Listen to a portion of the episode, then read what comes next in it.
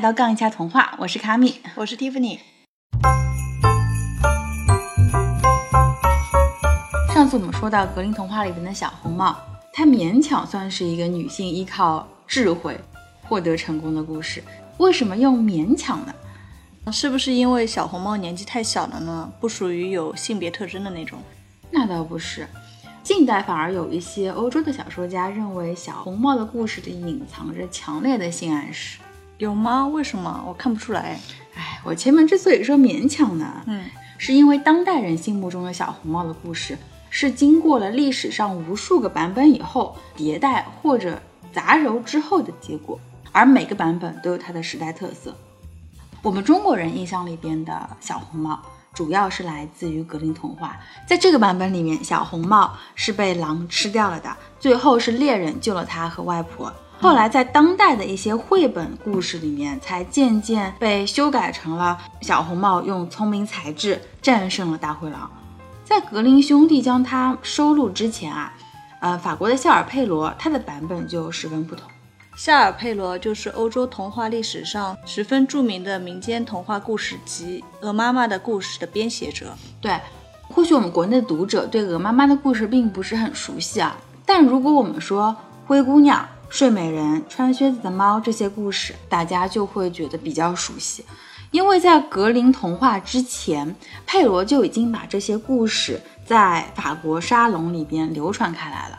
后来，当格林兄弟发现，哎，原来这些故事都是从法国流传到德国的以后，几乎把那些他们认为有法国血统的故事全都删掉了。那为什么我们现在还能在格林童话里看到这些故事呢？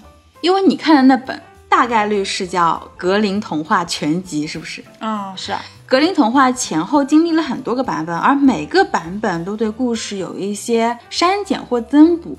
不过呢，小红帽这个故事，它虽然也是有着很明显的法国血统，但格林兄弟却把它一直保留着，这也是他们主动留下来的唯一的一个法国故事。哎，为什么呢？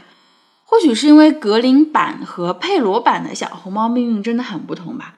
虽然在佩罗之前，这个故事就已经有了很长的口口相传的一段历史，但佩罗的确是第一个用文字把它记载下来的人。那佩罗版的小红帽最后是直接被狼吃掉了的，连骨头都不剩。而且在这个故事的最后，佩罗还写了一大堆道理，告诉女孩子们啊，比如要随时保持警惕啊，不可以轻信陌生人等等。哦，其实狼这个物种啊，在法国是一个很特定的符号。在洛可可时期的法国，如果一个女孩子失去了贞洁，他们往往会说她遇到了狼。佩罗在用文字整理小红帽的这个故事的时候，是很明确的把这个故事作为一则寓言来告诫当时法国沙龙文化圈子里边的女性，狼就在你们身边这个道理。哦，难怪你刚刚说小红帽里面有强烈的性暗示。对我们之所以看不出来，是因为我们不在那个文化语境里面。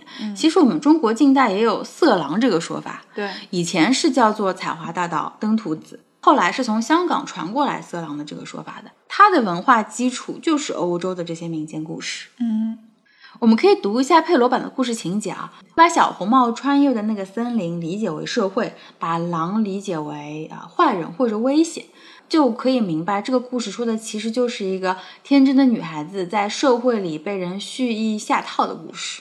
啊，故事是这样的：从前有个小女孩儿，她住在一个村子里，那她的母亲和她的外婆都很爱她。小女孩的外婆就给她亲手缝制了一个红色的连帽斗篷，她穿上之后就显得更加可爱了。于是村里的人都叫她小红帽。一天呢，小红帽的妈妈烤了一些饼干，就对小红帽说：“外婆最近身体不太好，你去看一下外婆如何了，顺便把这些饼干、奶油给她带过去。”小红帽就听从妈妈的话，马上去外婆家了。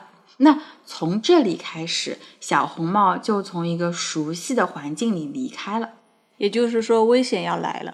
对，小红帽的外婆住在另外一个村子里面，需要穿过一片茂密的森林才可以到达。在森林里面有一只狼，它想吃掉小红帽。但这时候有几个樵夫正在森林里边砍柴，所以大野狼也不敢这么做。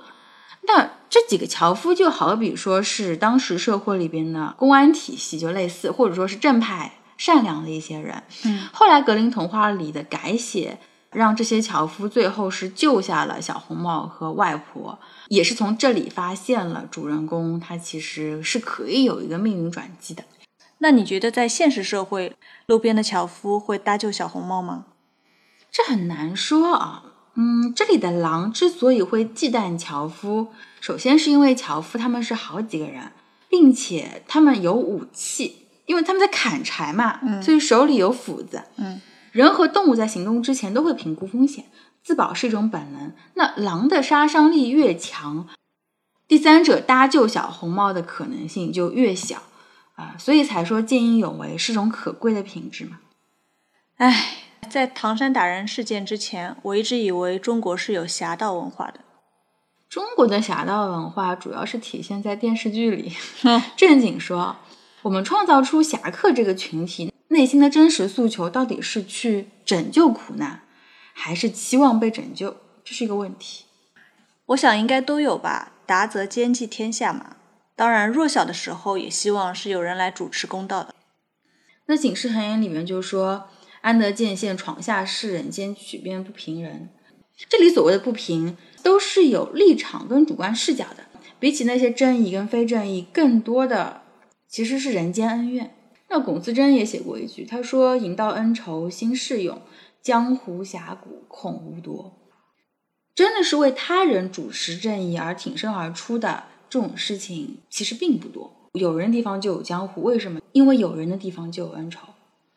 就我就一直很好奇，为什么在很长的历史时期里面，人们会把希望放在江湖，而不是寄希望于庙堂呢？为什么相比拥有一套强有力的法律制度的保护，人们会更加希望有一个大侠来保护自己呢？相比侠客，当代法律制度、当代法律制度体系所承载的使命，其实更加有主持公平正义的能力。嗯，但是你又歪楼了。哎，千古文人侠客梦嘛，我们探讨一下。不不不，我们不需要探讨。我现在只想继续听小红帽的故事。 我看刚刚讲到哪儿了啊？讲到就是后来狼就问小红帽，他说：“你去哪儿呀？”小红帽当时并不知道狼它是一种危险的存在嘛，他就如实相告。那狼又问：“那你的外婆住得很远吗？”小红帽就把外婆住哪儿告诉了狼。那是真的太天真了，我甚至觉得他有点蠢。如果这个故事的结局啊是狼变成了一位英俊的王子，你 还会觉得小红帽是蠢吗？那我们的童话故事里面有狼变的王子吗？童话故事里有驴变的王子、熊变的王子、野兽变的王子、天鹅变的王子、青蛙变的王子，为什么不可以有狼变的王子？不对啊，我的印象里好像犬系动物和王子一般没什么关系吧？哎，哎，我还当真没有想到可以反驳你的，我我现在是想不到，哎， 为什么你想不到呢？我觉得可能是因为在北欧的传说里面，哎，洛基应该知道吧？知道就洛基，他和一个女巨人，北欧神话里面的巨人基本是神族，啊，他和就另外一个神族生了一头巨狼，叫做芬里尔。芬里尔他的命运是很坎坷的，因为他降生的时候就被预示着会在众神的黄昏里面给众神致命一击之类的，所以众神就想了很多办法去限制他的能力。最后，他是被他最信任的铲屎官给 绑起来了。不过，最后芬利尔的儿子哈提，他还是开启了诸神的黄昏。所以，这个狼的形象在欧洲的文化里边，或许它一直就预示着危险，或者说是有一些负面的色彩。呃，那遇到危险的狼，我们的小红帽又怎么样了呢？狼在得知外婆的住处之后，就对小红帽说：“哎，我也想去看看她。”他就指着一条近道说：“我走这条路。”又指了一条远路说：“你走那条路，我们看谁先到达。”小红帽哎，真的有点蠢，他就照办了。那我们的小红帽看来是个路盲呀。嗯，对。小红帽它当时是一点都没有意识到危险嘛，就一路上采野果、扑蝴蝶、摘野花，可开心了。与此同时，狼呢，它就很快的抵达了外婆家。在佩罗的故事里边，这只狼三天没有吃东西了，饿得慌，所以它一口就把外婆给吞了。然后狼自己就躺到了外婆的床上等小红帽。小红帽到了之后呢，其实他有发现一点异样，嗯，于是就有了小红帽和狼外婆的一系列经典的快问快答啊，就是这样子的。外婆外婆，为什么你的手臂那么粗呢？这样才能更好的拥抱你。外婆外婆，为什么你的腿也这么粗呢？这样我才能跑得更快。外婆，为什么你的耳朵那么大呢？这样我才能听得更清楚。那你的眼睛为什么也这么大呢？这样才能把你看得更清楚。那为什么你的牙齿啊也这么长呢？这么长是因为要吃掉你。这样， 嗨，哎我这个狼外婆扮演的有点，有点急。就话音刚落，狼就把小红帽给吃掉了。嗯这个故事就结束了。啊，这就结束啦。，对，还有猎人呢。佩罗版啊、并没有最后英雄救美的情节，嗯所以佩罗他就在最后写，因为你是那么的天真无邪，所以才更加需要智慧。嗯狼可以用千变万化的形式潜伏在你的四周，他们都很善于伪装，可以变得英俊潇洒，也可以变得迷人有趣。但是要小心了，有个永恒的真理就是在巧舌如簧之下，往往有着锋利的牙齿。我觉得小红帽在之前的一系列的快问快答里面，其实已经有点警觉了，对，但那个时候他已经躺到了狼外婆的床上，已然就是羊入虎口。对，已成定局。反倒是最原始的小红帽版本是靠自己逃脱的，哎，这个我没听过。 这个版本呢，就叫做《外婆的故事》，它是一个法国的民俗学家考证出来的。那这个故事的成型年代要远远早于佩罗版的小红帽，但它也是以口口相传的那个方式啊、流传下来。不过这个版本有一点会令人感到不适，所以啊，我说了你别后悔，就你刚刚反正我们吃过饭了，对吧？ 嗯你说说看吧。前半段情节基本上是相似的，嗯，不过那个时候的小红帽还没有小红帽，她还没有那顶红帽子。嗯，当时在那个故事里面，她只是一个小女孩。我认为那顶红色斗篷的寓意，更像是长辈觉得女孩到了可以社交的年纪，刻意要把她打扮的漂亮一些，那就可以啊吸引更多的求婚者。像简奥斯汀的小说里面就有类似的情节。那这个版本第二个不同点就是，这故事里的狼，它的行为会更加的拟人化，嗯，什么拟人化？是假装更加像外婆吗？不是，是坏的更加像一个人类。啊，无论是格林童话还是佩罗所写的那个版本，狼都是把外婆一口吞了，是不是？对啊，嗯，这个是一个野生动物的常规操作。但这个原始版本里边的狼，它是杀了外婆之后，请注意这里是杀害啊，把外婆的血灌进了酒瓶里面，把外婆的肉割下来放进了罐子里。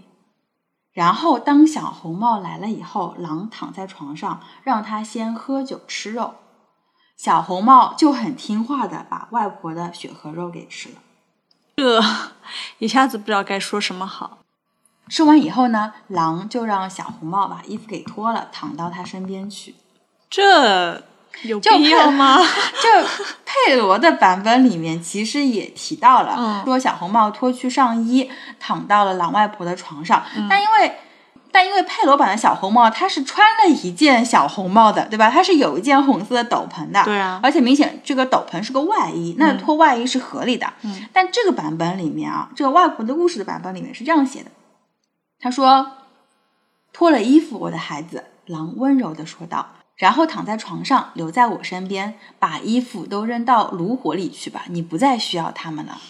女孩顺从地听着，脱去上衣、背心、连衣裙。女孩问道：“那我把袜子和裙子放在哪里呢？”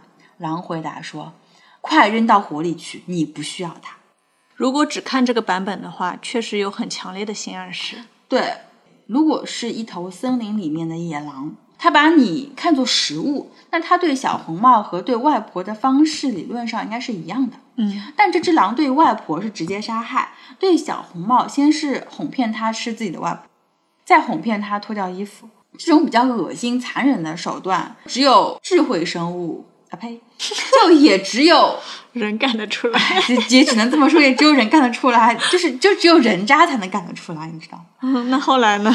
后来同样是经典的快问快答桥段，但原始版本里面的这个小女孩要比佩罗的小红帽更加机智。嗯，她发现了这是一头狼，但她假装自己没发现，然后说自己要尿尿。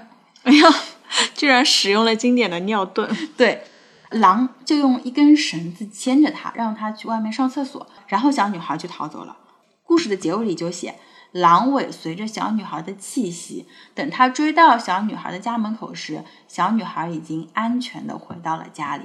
嗯，也就是说，他回到了爸爸妈妈那里。对，回到了一个安全的、有人保护的地方。所以，狼和小女孩的这一场斡旋，算是小女孩胜利了。虽然她外婆被吃掉了，啊但小女孩还是胜利了。对，那故事结束了啊，你觉得会喜欢哪个版本呢？那绝对是喜欢格林童话的版本了。嗯，佩罗的版本删掉了狼要小红帽脱掉衣服的一些情节，但他还是很狠心的让小红帽死掉了。嗯，而且他是把这个小女孩和狼之间的这一段脱掉衣服躺在一起的这个性暗示换成了一顶小红帽。你你看过《乱世佳人》吧？嗯斯嘉丽，她的名字 Scarlet，它就是猩红色的意思。她的容貌并不是绝顶好看的，嗯但是她的一举一动、举手投足之间就散发着性感的魅力，所以所有的男人都围在她的身边。小红帽在西欧的这个语言文化里面，它是有这么一层隐含的含义在的好，吧但翻成中文我们就感觉不到，你知道 吗？嗯，不过这个结局的确也是太丧了，所以格林兄弟在做改编的时候，嗯他把这个故事，比方说前半段，他就增加了一些快乐的元素，比方说小红帽，他作为一个小孩子，他对森林里应应该就是充满了好奇，而且他还增加描写了狼的心理活动。在格林兄弟的版本里面，是狼听说小红帽有个外婆之后，他就想两个 all in，所以说就突出了狼的贪婪贪婪和狡猾，因为他还要骗小红帽说出外婆在哪，对不对？嗯在这个故事的最后，呃，格林兄弟他是把狼和七只小羊的这个结局，嗯用在了小红帽的故事里边，最后让小红帽和外婆都得救了。嗯，怪不得我觉得《狼和七只小羊》和小红帽的故事那么像。对，被吃掉以后再完整的从狼肚子里出来。嗯就小红帽这么一改，让这个故事怎么说呢，就更加的童话了，更加童话的典型了。嗯不过这个结局是给人希望的，因为坏蛋他受到了惩罚。但这么一改呢，原本这个故事它警示世人的元素就变得薄弱很多。所以格林兄弟就把夏尔佩罗原本放在文章末尾的那些告诫啊，放在了开头。他是通过小红帽的父母事先来提醒小红帽，就在小红帽出发之前，他爸爸妈妈跟他说，森林里面有狼，森林里面有危险，嗯这个就像我们之前说过的迪士尼版本的那个三只小猪一样，就是当三只小猪离开原生家庭搬出去住的时候，猪妈妈有告诫他们说森林里面有狼，对，是它有有提前告知，但是三只小猪。但但是这三只小猪其实是三个小孩子嘛，那他对世界还是有好奇，他会被其他东西给吸引住。那小红帽独自离开父母，进到森林的时候，他也是被森林里边的花花草草啊、蝴蝶啊、坚果啊去吸引住了，嗯玩玩闹闹，所以是差不多傍晚的时候才到了外婆家。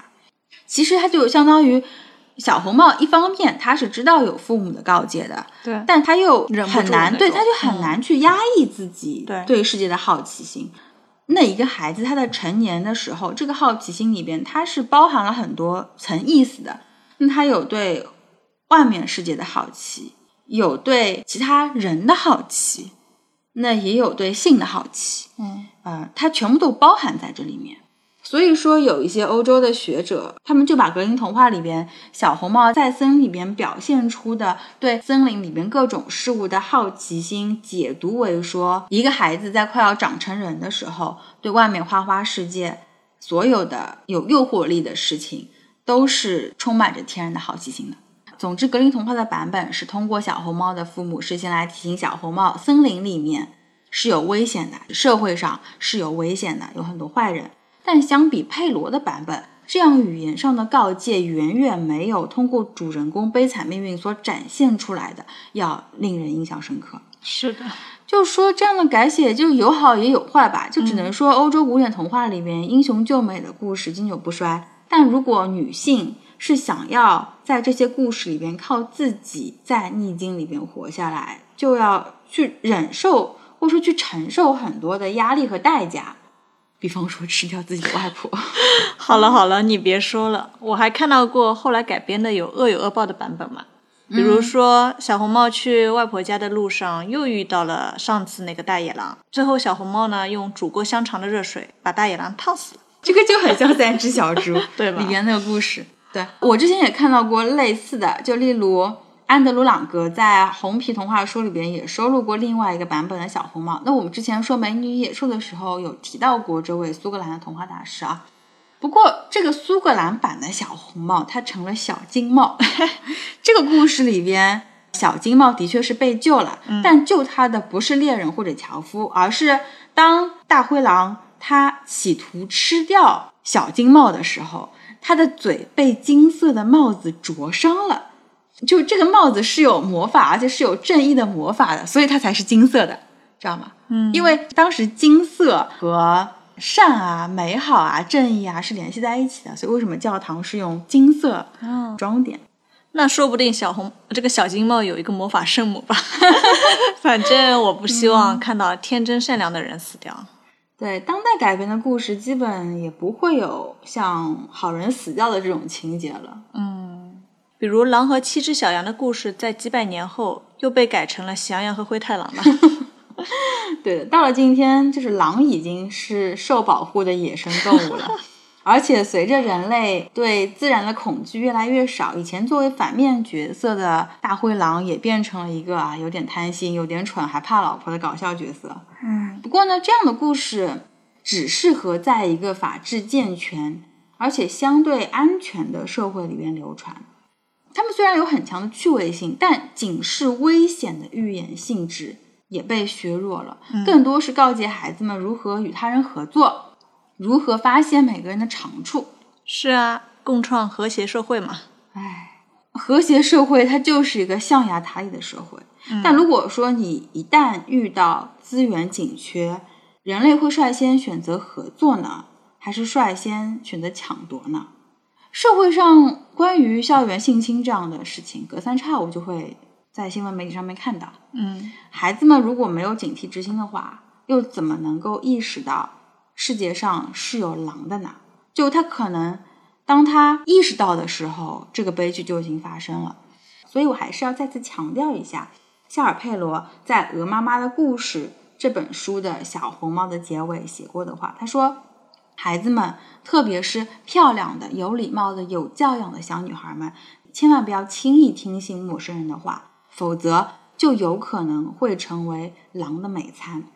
这个世界上的狼都各不一样，有的狼给人一种老实规矩的感觉，它们不会乱叫，也并非面目可憎，更加没有什么坏脾气，反而很温顺，乐于效劳。它们尾随着街上的少女，甚至跟到他们家里。唉，谁又不知道这些温顺的狼其实也是那群最危险的野兽中的一员呢？的确，我们是要给孩子创造快乐的童年，嗯、但快乐并不一定代表无知。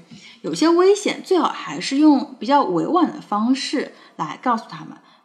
比如说用童话的故事就是一种很好的媒介嘛。嗯，是的，那我记得我们的中国古代是不是也有狼外婆的故事呀？对，那个故事叫做《虎姑婆》，而且和小红帽的情节还蛮像的。那这里要不要说说看呢？行呀、对比一下，你会发现我们中国民间故事里的女性啊，往往比男性更加给力，就仿佛中国文人对于他们笔下的女性有一种慕强心理。就你回忆一下那些脍炙人口的故事，几乎都是传奇女性。中国有四大民间传说，你知不知道是哪四大？嗯，白蛇传肯定有吧？对那牛郎织女算吗？对，算的，还有梁山伯与祝英台啊，孟姜女哭倒长城。哎，我觉得这个好像以前也说过。这些故事里边出彩的都是女性，嗯，我小时候奶奶常讲的故事里面还有什么田螺姑娘、嫦娥奔月之类的，嗯，这个我也听过。这还都是比较古早的民间传说。到了《聊斋志异》里边，就是各种女妖精帮读书人走上事业巅峰。然后要么就功成身退，要么就原形毕露。嗯我并不是说古代小说都是这样子，而是歌颂女性的善良、坚韧、勤劳等等关于她们美德的故事，它的比例要远远大于仅仅是歌颂她们的美貌。被你这么一说，我也觉得在中国的古代语境里面，如果是这个人只有美貌的话，那就可能是红颜祸水了。对，不是可能，它就是红颜祸水。真是比方说四大美女啊，貂蝉、西施、玉环、明妃，呃，明妃就是王昭君，啊，只有王昭君被认为是德才兼备的，嗯，因为她是代表国家去和亲的嘛。对啊，但这四个人其实都很命苦。貂蝉是自杀的，杨玉环是被自己的老公唐明皇对杀掉的，她是借那个太监的手杀掉的。嗯，啊，高力士是太监。高高力士是太监，啊嗯，西施是被自己的恋人当做政治工具送给了别的男人。啊，最后他们有没有在一起啊不重要了。啊不重要，不重要啊。王昭君她虽然有了一个公主的名分，远嫁西域，呃本来还行吧，嗯，但她老公死得早，然后又根据匈奴的规矩，被迫嫁给了王夫的儿子，嗯，然后又嫁给了王夫的孙子，妥妥一工具人。后来据说也是自杀的，不知道这个我没有考证过。不过，就如果有听众朋友们知道考证过的王昭君的结局是怎么样，可以给我们留言啊，让我们也长长见识。你会发现这些美女啊，是宋朝以前的，嗯，汉唐时期，中原文化还是能够提倡视觉上那种纯粹的审美。就比方说，就是因为你长得好看，所以我才觉得你牛逼，或者说，所以我才要赞美你。就仅仅是因为外貌是可以支撑起赞美的。嗯但是在北宋以后，到了程朱理学之后的儒家文化里边的审美，这个美它就不是颜值了，它就是美嗯，所以为什么在宋以及以后就没有什么关于纯粹美女的传说？宋代开始流传下来的被歌颂的女生啊，都是才女、烈女、将门之女，像梁红玉那种就是将门之女，对吧？嗯，或者强调她们母性和无私的一面。不是说中国女性的美貌到杨玉环这个盛唐时期就戛然而止了，因为四大美女，杨玉环是最晚一个啊，而是后世不再提倡去渲染女性的美貌了。那要不你这边再说几个男性为主的民间故事，平衡一下？男性啊，就盘古开天辟地啊，夸父追日，后羿射日，神农尝百草，还有什么仓颉造字，玄鸟升商，伏羲八卦，巴拉巴拉巴拉。那听起来这些基本上都是上古神话体系里的，和民间传说还是有区别嘛？对，在后世自发流传的民间故事里边，好像很少有以男性为主的。啊，对了，有愚公移山， 还有什么那个沉香劈山救母，哦四郎探母，烽火戏诸侯。你那个烽火戏诸侯就算了吧，前面几个男性角色形象还算不错，嗯，但是印象当中的确是不如女性角色来的受欢迎嘛，或者说精彩。对对对，就我暂时是想不起来更多了，但一定是有的。唐传奇里边应该是有，但没有那么脍炙人口，就没有精彩到能被确认为是非物质文化遗产的地步。 就如果有听众朋友们想到了，也可以给我们留言啊。啊，算了算了，你还是讲这个虎姑婆的故事吧。啊，虎姑婆啊，它也是只雌老虎 啊。对，刺老虎，突然明白了为什么叫刺老虎。嗯，这个虎姑婆的故事呢，它是发生在黄山脚下的，但它的主要流传地是在台湾。啊，然后我怀疑它是不是退居台湾之 后，把这些故事带到了岛上。嗯，我还以为你说是什么灵异故事呢。台湾不是很喜欢说那种神啊，神叨叨对啊，对的啊，那对种，啊！但这个故事对，我不把它和小红帽的故事连接起来的话，你完全是可以当一个鬼故事来听。哦，也不是鬼故事，就是灵异对的对，那就种是灵异就的灵异故事。故对事，嗯，那我们说一下这个故事的原文是由清代文人黄承增他收录在一本叫做《广于初心志》的一个集子里面。虎姑婆的故事，它的作者叫做黄之卷，他说的是黄山歙县的山里面啊有很多老虎，嗯，那那些年纪大的刺老虎，哎，不能用上海话说，这个这些年纪大的雌老虎，嗯，会幻化成人来害人。哦，有一天呢，村里有户人家就让自家的一对姐弟，都是小孩子，嗯，一对小孩子姐弟去给外婆送一筐枣子。这个听起来开头和小红帽还挺像的。对，我们是姐姐和弟弟两个人，那外婆家还挺远的，而且他们之前还从来没有见过自己的外婆，或者是见的时候很小给忘了，嗯就他们已经是不记得外婆长什么样子。对，然后走着走着呢，姐弟俩就遇上了一个老婆婆，这个老婆婆就问：“哎，你们去哪儿呀？”姐弟俩就如实相告嘛，老婆婆就说：“我就是你们的外婆。”姐弟俩说：“不对，我母亲说了，外婆脸上有七颗黑痣。”然后这老婆婆就到小溪边洗了把脸，就把脸上的尘土给洗掉。哎，一看果然有七颗黑痣，于是姐弟俩就信了。果然还是我们中国古代的妖怪比较高级啊。对啊，小红帽里边的狼，它怎么说？它都是个动物啊，它是个畜生，嗯，它没有修炼成精。 那我们这个已经是妖怪级别的了。我们的动物会说话的前提，能跟人交流的前提，就是它们已经修炼成精了啊。这个世界观的逻辑还是很严密的。然后呢？ 然后呢，这个老婆婆就把这俩倒霉孩子逮到了一个山洞里啊，老虎都是住山洞里的嘛。对，他说：“你们外公在外面造新房子，所以今天是见不到了。”然后呢，他们就一起吃了晚餐。到了要睡觉的时候，老婆婆跟他们说：“哎，你们谁更胖一点？胖的睡到我怀里来。”弟弟比较胖嘛，他就自告奋勇睡到了老婆婆的怀里。那姐姐呢，就睡在了老婆婆的脚边。那个姐姐啊，她就发现老婆婆的身上有毛，因为她脱了鞋子上床嘛，就觉得她好像脚上有毛，然后就展开了虎姑婆版的快问快答。还真有啊。姐姐就问：“为什么会有毛呢？”老婆婆就说：“这是你们外公打来的羊皮的皮衣，天冷了我要穿它睡觉。啊，这个回答好像比我们的狼外婆要有智商多”了。对，很合理。欧洲童话里的快问快答感觉就很敷衍，就明显是哄小孩的。走流程嘛。 对。然后这个姐姐呢，还听到了吃东西的声音，嗯，因为他们晚上洞穴里面它是没有光的，能对听到那个声音，她就问老婆婆：“哎，你怎么了？”